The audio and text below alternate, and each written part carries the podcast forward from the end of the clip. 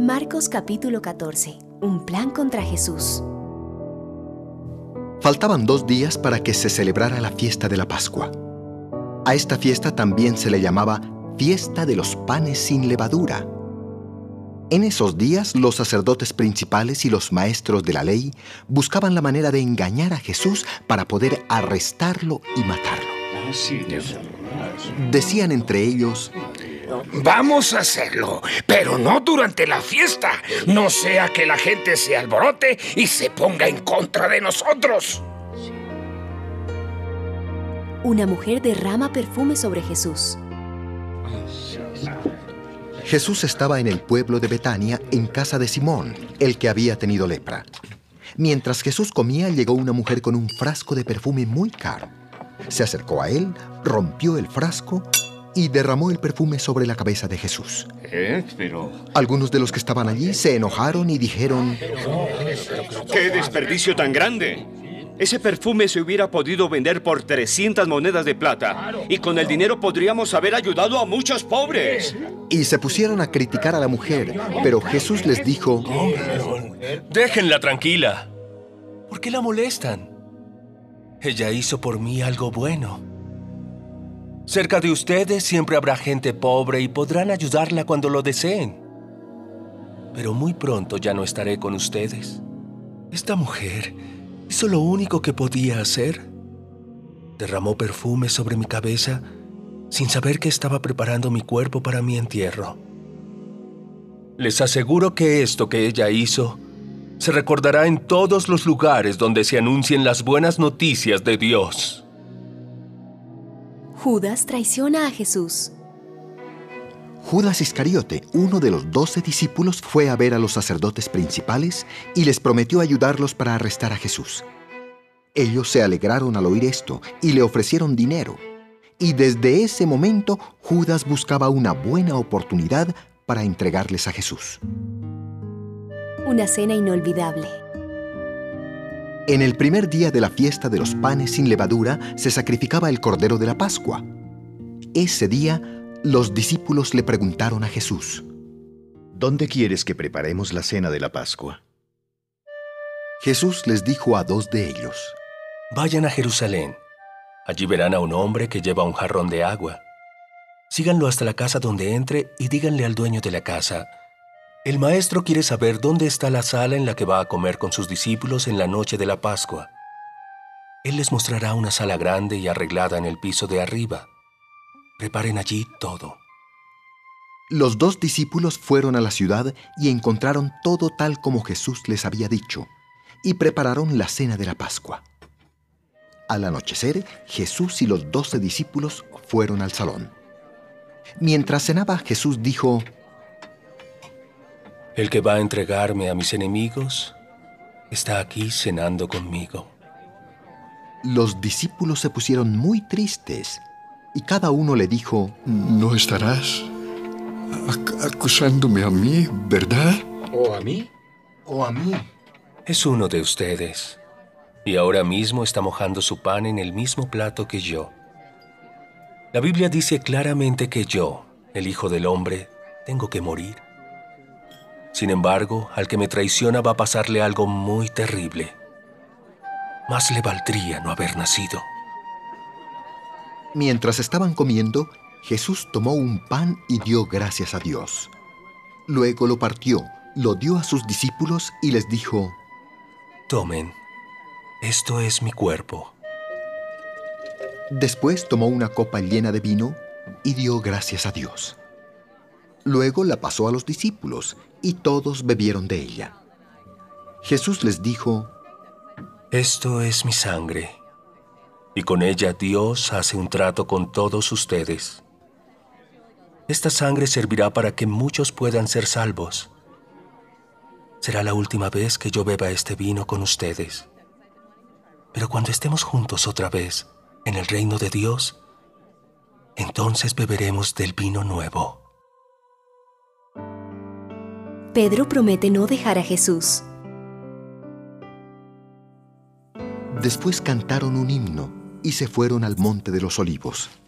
Y cuando llegaron, Jesús dijo a sus discípulos, Todos ustedes van a perder su confianza en mí, porque la Biblia dice, mataré a mi mejor amigo y así mi pueblo se dispersará. Pero después de que Dios me devuelva la vida, iré a Galilea antes que ustedes. Aunque todos te abandonen, yo no te abandonaré. Pedro, no estés muy seguro de eso. Antes de que el gallo cante dos veces, tú habrás dicho tres veces que no me conoces. Aunque tenga que morir, nunca diré que no te conozco. Tampoco yo, maestro. Yo menos, maestro. Yo tampoco, maestro. Jesús ora con mucha tristeza. Jesús y sus discípulos fueron a un lugar llamado Getsemaní. Y él les dijo, Quédense aquí mientras yo voy a orar. Jesús invitó a Pedro, a Santiago y a Juan para que lo acompañaran. Empezó a sentirse muy, pero muy triste. Y les dijo a los tres, Estoy muy triste y siento que me voy a morir. Quédense aquí y no se duerman. Jesús se alejó un poco de ellos, se arrodilló y oró a Dios. Padre, papá, si fuera posible, no me dejes sufrir. Para ti todo es posible. ¿Cómo deseo que me libres de este sufrimiento? Pero que no suceda lo que yo quiero, sino lo que quieras tú. Jesús regresó a donde estaban los tres discípulos y los encontró durmiendo. Entonces le dijo a Pedro, Simón, ¿te has quedado dormido? ¿No pudiste quedarte despierto ni una hora? No se duerman. Oren para que puedan resistir la prueba que se acerca. Ustedes quieren hacer lo bueno, pero no pueden hacerlo con sus propias fuerzas. Jesús se apartó otra vez y repitió la misma oración. Cuando regresó a donde estaban los tres discípulos, otra vez los encontró dormidos, pues estaban muy cansados. Jesús los despertó, pero ellos no sabían qué decir. Luego fue a orar por tercera vez y cuando volvió les dijo, ¿Siguen descansando y durmiendo?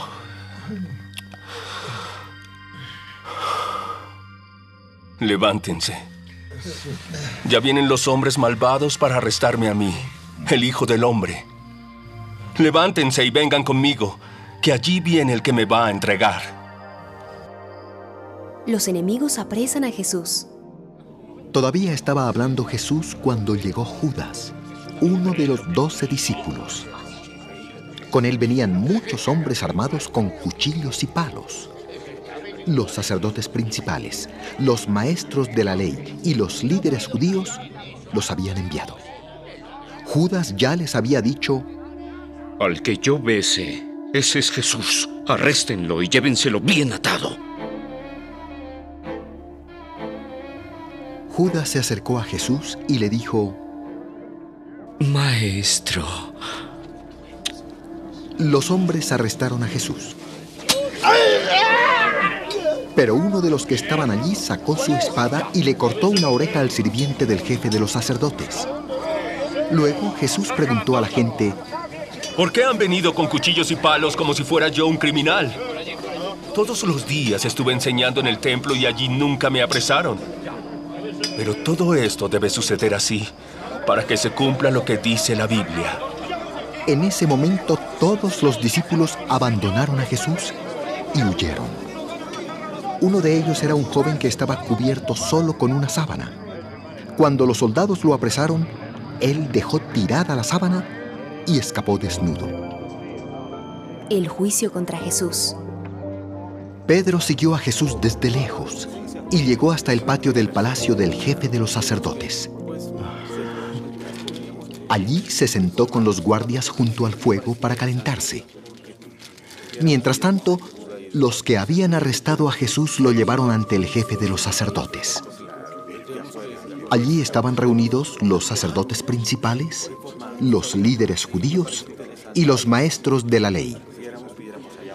Los sacerdotes principales y todos los miembros de la Junta Suprema buscaban a alguien que acusara a Jesús para poder condenarlo a muerte, pero no lo encontraban. Muchos vinieron con mentiras en contra de Jesús, pero se contradecían entre ellos. Algunos se pusieron en pie y mintieron diciendo, Nosotros oímos a Jesús decir que Él iba a destruir este templo que nosotros hicimos. Él mismo dijo que en tres días iba a construir otro templo sin la ayuda de nadie. Pero ni en eso se ponían de acuerdo los que acusaban a Jesús. Entonces el jefe de los sacerdotes se puso de pie y le preguntó a Jesús, ¿Oíste bien de qué te acusan? ¿Qué puedes decir para defenderte? Pero Jesús no respondió nada, sino que se quedó callado. El jefe de los sacerdotes volvió a preguntarle, ¿Eres tú el Mesías? ¿El Hijo del Dios que todos adoran? Así es.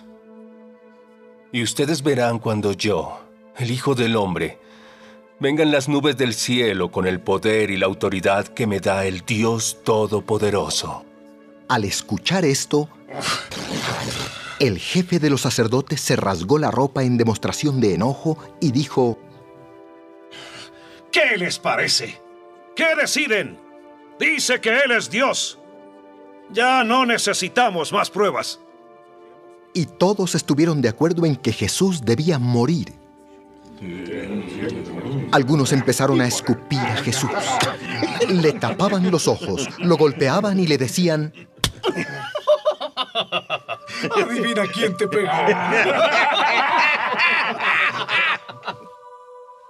Luego, los soldados del templo se hicieron cargo de Jesús y lo recibieron a bofetadas. Pedro niega que conoce a Jesús. Mientras pasaba todo esto, Pedro estaba en el patio del palacio. De pronto llegó una sirvienta del jefe de los sacerdotes y vio a Pedro calentándose junto al fuego. Lo miró fijamente y le dijo, Tú siempre estabas con Jesús, el hombre de Nazaret. Eso no es cierto. No sé de qué me hablas. Y se fue a la entrada del patio. En ese momento, el gallo cantó.